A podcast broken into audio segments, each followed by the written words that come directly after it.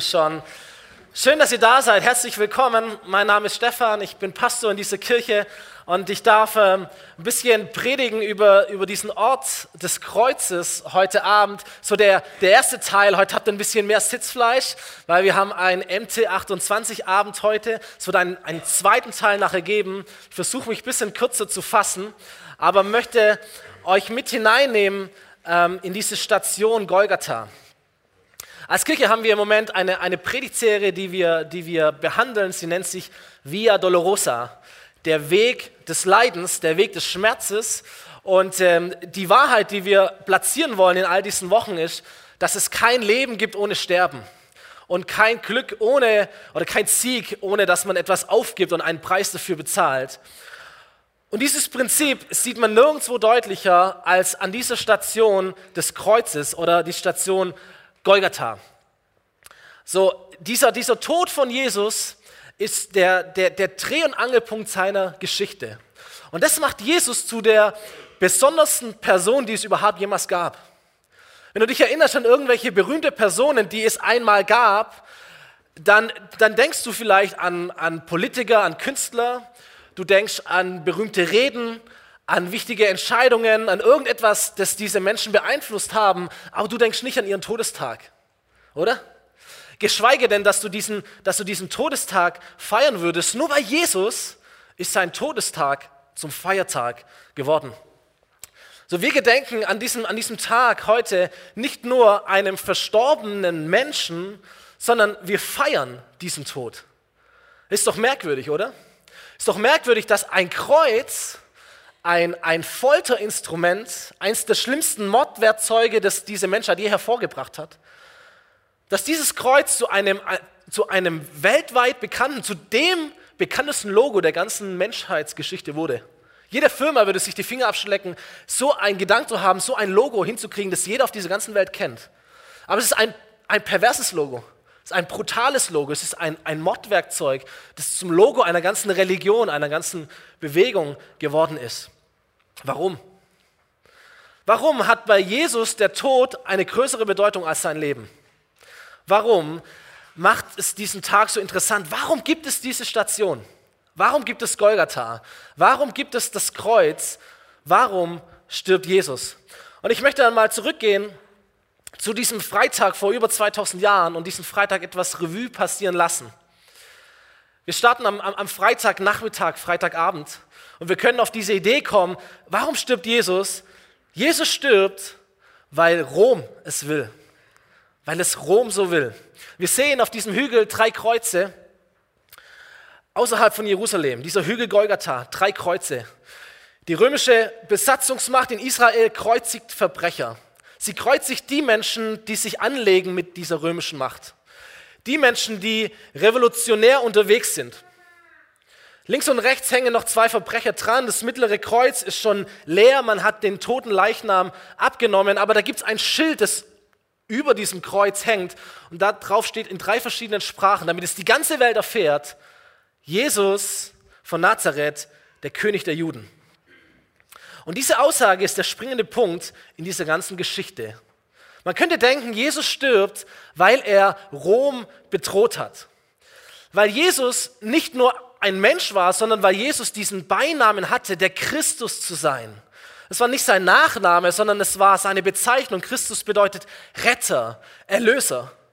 Dieses ganze Volk Israel hat gewartet über Jahrhunderte und Jahrhunderte auf diesen Christus, auf einen Anführer, auf einen, der, der die Römer aus ihrem Land vertreibt, der sie wieder umstößt, der, die, der, der den großen Aufstand anzettelt und erfolgreich zu Ende bringt. Und man überlegt sich, was wird das für ein Messias sein, für ein Christus sein? Wird es jemand Prophetisches sein, wie Elia das einmal war? Wird es so ein starker Leitertyp werden, wie es ein Mose war? Wird es jemand Königliches sein, wie es David einmal war? Und so gibt es verschiedene Christusse in dieser Zeit. Verschiedene Aufrührer, verschiedene Revolutionäre, verschiedene Menschen, die alle zwei Sachen gemeinsam haben wie Jesus auch. Erstens, sie sammeln eine ganze Menge Menschen hinter sich. Und zweitens, sie enden alle am Kreuz. So, man hat überlegt, der, der der richtige Christus sein würde, er würde niemals, oder er würde nicht sterben, er würde die Römer besiegen. Und Jesus, wie alle anderen, hängt an diesem Kreuz und die Römer haben die Kreuze gerne auch stehen lassen, um allen Menschen eine Botschaft mitzugeben. Hey, wenn du dich anlegen möchtest mit unserem System, da gibt es einen Ort für dich. Das ist das Kreuz. Jesus stirbt, weil er eine Bedrohung für Rom darstellte. Könnte man meinen. Wenn man genauer nachguckt, dann merkt man, nein, Jesus war nicht so ein Aufständischer. Jesus war kein Terrorist. Jesus war keiner, der mit Gewalt kam. Jesus hat es mehrmals abgelehnt, ein König, als ein König ausgerufen zu werden. Jesus war eigentlich keine Bedrohung für Rom. Die Frage ist aber, warum stirbt er dann? Warum Golgatha? Wenn wir zurückgehen an diesem Tag, in, in den Vormittag, in den Morgen hinein, dann könnte man auf die Idee kommen, Jesus stirbt, weil Pontius Pilatus es will. Pontius Pilatus hat den richtigen Scheißjob, um es auf Deutsch zu sagen. Jesus, äh, Pontius Pilatus war, war der Statthalter in der römischen Provinz Judäa. Sein Job war die Herausforderung zu managen. Zum einen die Juden, die Bevölkerung zufriedenzustellen, zum anderen die Autorität von Rom zu wahren. Und ich kann mir vorstellen, da ist ganz viel Politik im Spiel, da ist vielleicht manchmal Gewalt im Spiel, manchmal Verhandlungsgeschick. Das war aber sein Job von Pontius Pilatus. Und an diesem Freitagvormittag, an diesem Freitagmorgen, da kommt nun der sogenannte Hohe Rat zu Pontius Pilatus. Der Hohe Rat, das war eine, eine Versammlung von den führenden religiösen Männern, Schriftgelehrten, Priester, führende Männer im Volk. Und sie zerren diesen Jesus zu Pontius Pilatus und sie klagen ihn an, und wir lesen mal diese Stelle aus dem Buch von Lukas im Neuen Testament. Sie sagen, dieser Mensch, dieser Jesus, hetzt unser Volk auf. Denn er redet den Leuten ein, dass sie dem Kaiser keine Steuern zahlen sollen. Und er behauptet von sich, er sei der Christus. Er sei ein König, den Gott geschickt hat. Jetzt geht es dem Hohen Rat natürlich nicht darum, dass der Kaiser seine Steuern bekommt. Das war denen völlig wurscht.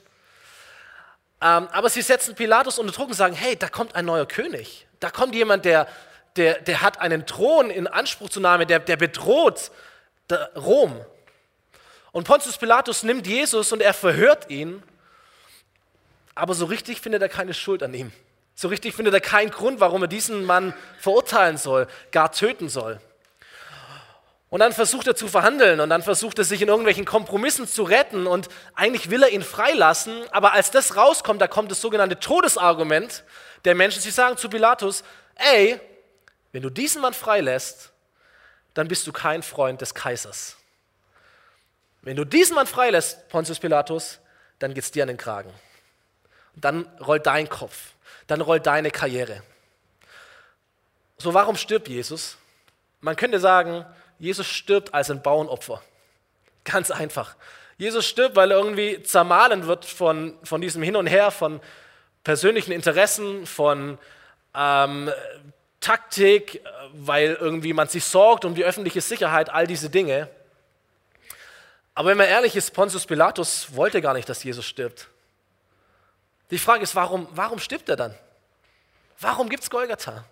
Warum gibt es dieses Kreuz? Noch mal ein paar Stunden vorher, früher Morgen, fast noch Nacht. Man könnte denken, Jesus stirbt, weil es die religiösen Menschen so wollen. Jesus stirbt, weil die Religiösen es wollen.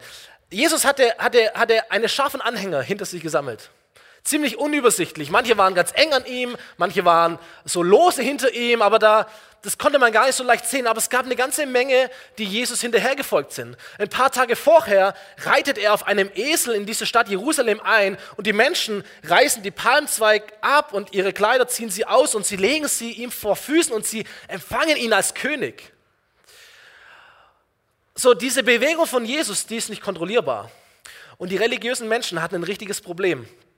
Und immer wieder beratschlagen sie, hey, wie, wie kriegen wir das Ding geregelt? Wie kriegen wir diesen Jesus irgendwie kontrolliert? Und als sie merken, das funktioniert nicht, dann stellen sie eine andere Frage und sagen, wie kriegen wir ihn um die Ecke gebracht? Weil sie Angst haben, weil sie wissen, hey, wenn, wenn wir hier Quatsch machen, wenn wir es übertreiben, dann kommt Rom und macht uns platt. Genau das ist passiert ein paar Jahre später. 66 oder 70 nach Christus, da gab es den letzten Aufstand der Juden gegen Rom. Und was hat Rom gemacht? Sie haben es einfach platt gemacht. Und sie haben den Tempel zerstört, sie haben ihnen das Heiligste genommen und haben gesagt, hey, wenn ihr aufmuckt, das ist unsere Antwort. Und jetzt bist du ein religiöser Führer und da gibt es diesen Jesus und, und, und dieser Jesus ist so anders wie alle anderen. Und plötzlich gibt es, gibt es die Reden von Wundergeschichten und von Heilungen und, und von Predigten von Jesus, die so anders sind wie alles andere, was es zu der Zeit gibt.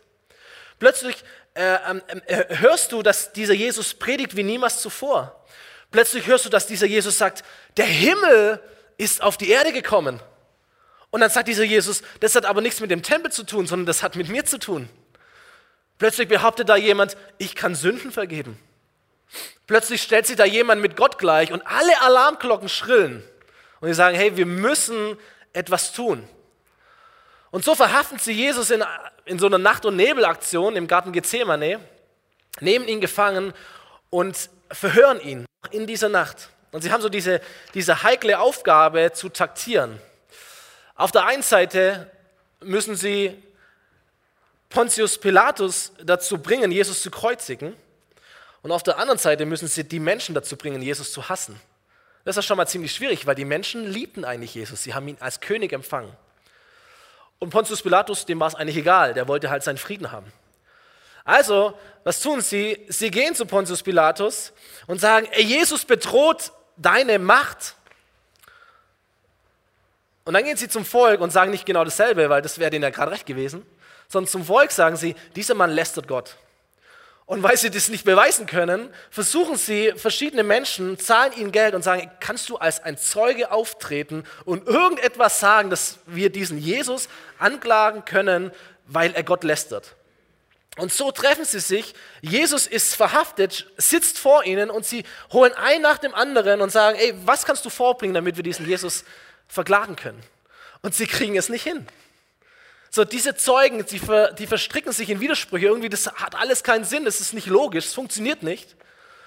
Und dann gibt es diesen, diesen Moment, wo sie, ich weiß nicht, vielleicht aus, aus Verzweiflung oder aus Wut, einfach Jesus anschauen und sagen, hey, jetzt sag's doch, bist du der Christus?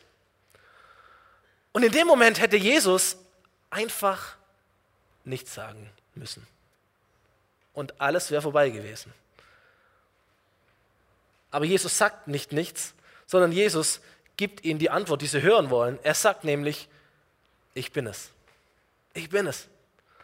Ich bin es. Ihr braucht keine Zeugen. Ich bin der Christus. Und er verkündigt sein eigenes Todesurteil in diesem Moment. Und die Männer jubeln, sagen, yes, wir haben ihn. Ich bin es. So, Jesus entscheidet sich selber für den Tod. Und dieser Freitag vor 2000 Jahren, das geht dann alles ganz, ganz schnell. Das war am, am Tagesanbruch, am Ende des Tages war er schon tot. Die Nacht davor hat er mit Gebet und mit Angst verbracht. Dann wurde er verhaftet, er wurde geschlagen, er wurde angespuckt, er wurde ausgepeitscht. Und dann völlig entkräftigt und nur mit Hilfe schleppt er noch dieses Kreuz quer durch die Stadt diesen Schmerzensweg entlang und hinaus aus der Stadt auf einen Hügel Golgatha. Dort bohren sie zentimeterlange Nägel durch seine Hände, durch seine Füße und dann richten sie dieses Kreuz auf und irgendwann nach einem stundenlangen Martyrium sackt dieser Körper ab und er erstickt an diesem Kreuz. Eines der furchtbarsten Tode, die ein Mensch sterben kann. Die Frage ist nur, warum? Warum sagt es Jesus? Warum? Warum, Jesus? Warum kämpfst du nicht wie alle anderen Rebellen damals? Warum, Jesus? Ey, du hast Charisma, du hast Leute hinter dir, du kannst eine Bewegung starten, du kannst eine Bewegung führen. Warum? Oder man kann fragen, Jesus, warum, warum ziehst du dich nicht zurück, so wie die anderen religiösen Gruppen? Da gab es ja Menschen, die gesagt haben, hey, was soll's, wir gehen einfach in die Wüste, wir ziehen uns zurück und wir bauen unser eigenes Königreich und leben nach unseren Regeln. Rom ist uns egal, wir, wir machen unser eigenes Ding. Und auch das hätte Jesus machen können. Jesus hätte auch zu den hohen Priestern sagen können, hey, lasst uns einen Deal machen. Was wäre gewesen, wenn, wenn, wenn Jesus seine Lehre im Tempel hätte offiziell verkündigen dürfen? Auch die Chance war gegeben, oder? Was wäre, wenn, wenn Jesus mit Pontius Pilatus einen Deal gemacht hätte? Was wäre, wenn er, wenn er eine Chance gehabt hätte, dieses römische Reich zu schwächen von innen, zu reformieren von innen. All das wäre möglich gewesen. Selbst als er noch am Kreuz hängt, gab es Leute, die vor ihm stehen und sagen, Jesus, warum betest du nicht um eine Schar von Engeln, die dich retten? Warum steigst du denn nicht runter vom Kreuz? Warum vollbringst du denn nicht vor den Augen der ganzen römischen Welt dieses letzte große, gewaltige Wunder? Und alle würden an dich glauben. Jesus, warum? Und die, und die Antwort auf all diese Fragen ist, Jesus stirbt, weil er will. Ganz einfach und trotzdem komisch, gell? Jesus stirbt, weil er es will. Nicht die Entscheidung von Rom, nicht die Entscheidung von, von einem Statthalter, nicht die Entscheidung von einem Hohepriester oder von einem Volk oder von irgendjemand. Seine Entscheidung. Jesus stirbt, weil er es will. Weil er es will. Jesus stirbt, weil er weiß, dass sein Sterben etwas erwirkt, was du brauchst und was ich brauche und was alle Menschen weltweit brauchen. Jesus stirbt und als er an diesem Kreuz hängt und allein ist, Gott verlassen ist, da denkt er an dich und da denkt er an mich und da denkt er an all die anderen Menschen, die es auf dieser Welt gibt. Und Jesus stirbt, weil er es will. Er stirbt, weil er weiß, dadurch werden alle Menschen, du und ich und Menschen weltweit, werden versöhnt mit Gott. Ein paar Jahrzehnte später gibt es einen, einen, einen, einen Prediger, einen, einen, einen Apostel, einen Gemeindegründer, einen Theologen namens Paulus. Und der kann die Dinge ganz toll ausdrücken. Und er schreibt Briefe an verschiedene Gemeinden und dann schreibt er einen Brief an eine Gemeinde in Kolossä. Und im ersten Kapitel dieses Briefes schreibt er folgendes: Gott hat beschlossen, mit seiner ganzen Fülle in Christus zu wohnen und alles im Himmel und auf der Erde durch ihn mit sich zu versöhnen. Gott hat Frieden gestiftet, als Jesus am Kreuz sein Blut vergoss. Auch ihr wusstet früher nicht, was es bedeutet, mit Gott zu leben. Ihr wart seine Feinde durch alles Böse, das ihr gedacht oder getan habt. Doch indem Christus ein Mensch wurde, das ist Weihnachten, und indem er an einem Kreuz starb, das ist Ostern, hat Gott euch mit sich selbst versöhnt. Und jetzt gehören wir zu Gott und stehen befreit von aller Sünde und Schuld vor ihm da. Was sagt dieser Text? Er sagt erstens, Jesus ist Gott in seiner ganzen Fülle. Und wenn Jesus am Kreuz hängt, da hängt er nicht ein Mensch, sondern da hängt Gott an einem Kreuz. Gott stirbt. Gott stirbt.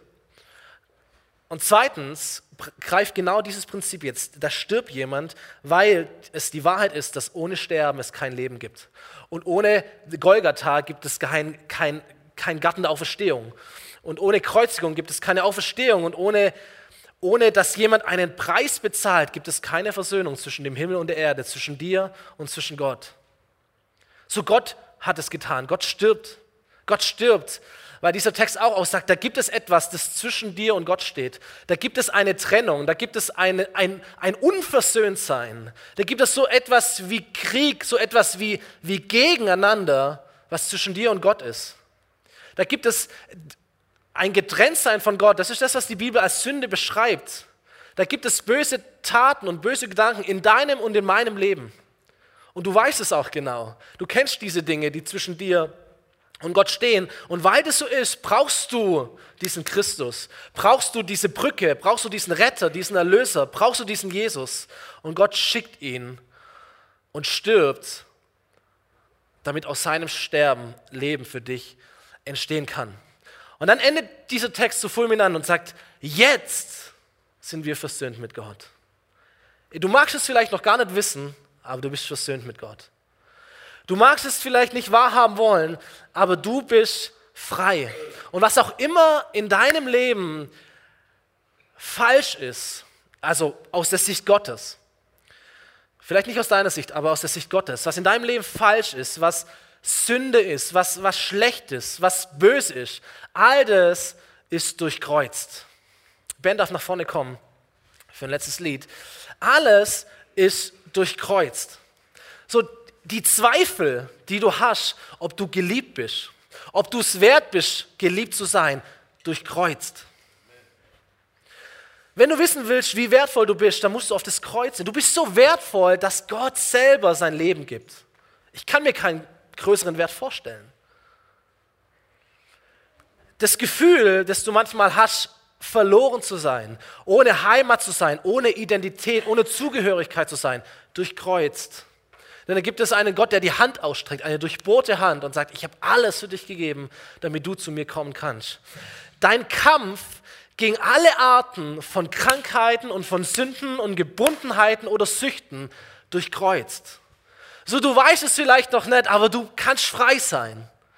Alles ist durchkreuzt an diesem Freitag vor 2000 Jahren. Deine Rebellion gegen Gott, dein Anklagen gegen Gott, deine, dein Schreien gegen Gott durchkreuzt vor 2000 Jahren. Das Chaos in deinem Leben, das, das, die, die verbrannte Erde, die du hinterlässt in deinem Leben oder die andere Menschen in deinem Leben hinterlassen haben, durchkreuzt. Und wisst ihr, was mein Bild der Woche ist? Damit möchte ich schließen. Auch ein Bild aus Frankreich, Notre Dame. Vielleicht habt ihr das schon gesehen. Es hat so zu mir gepredigt. Da gibt es diese, diese Kirche und diesen mittleren Turm, der einstürzt. Und wenn du in diese Kirche hineinschaust, und das ist ein Bild des Morgens oder der, der, der frühen Nacht, als dieser Brand war, und du siehst diesen Schutt, du siehst, wo dieser Turm eingestürzt ist.